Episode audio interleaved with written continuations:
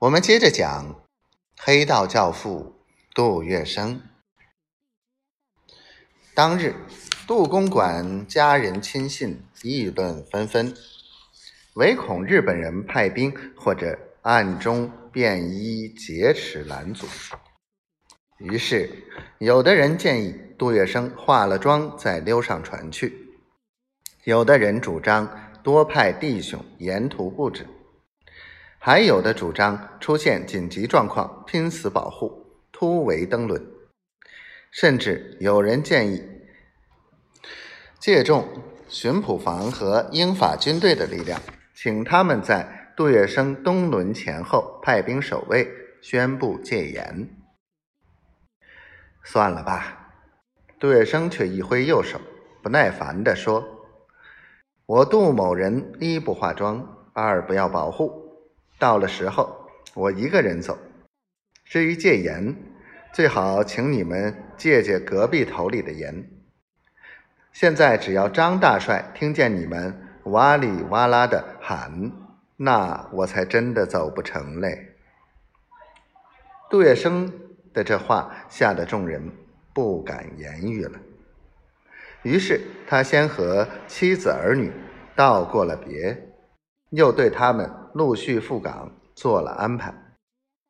临到最后，杜月笙才说出他的苦衷：“明天我走，上船前后难免要冒三分险，所以我水也不带。”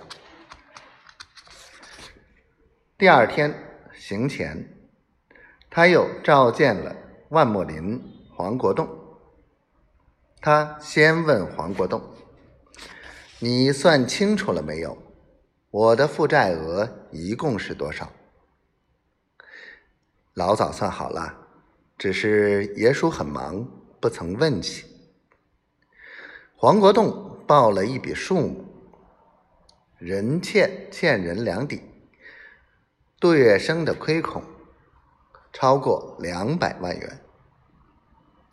万墨林暗地里一吐舌头，却不料被杜月笙一眼瞥见。他带笑的说：“这笔数目很大呀。”万墨林声音洪亮的答道：“当然了，爷叔，两百多万呢。”但是杜月笙却出人意外的扬声大笑。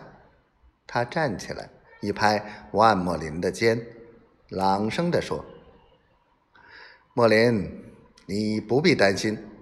你看好了，这趟我出门，到抗战胜利了回来，最多换掉一只金潭鱼，就可以把这两百多万债还清。”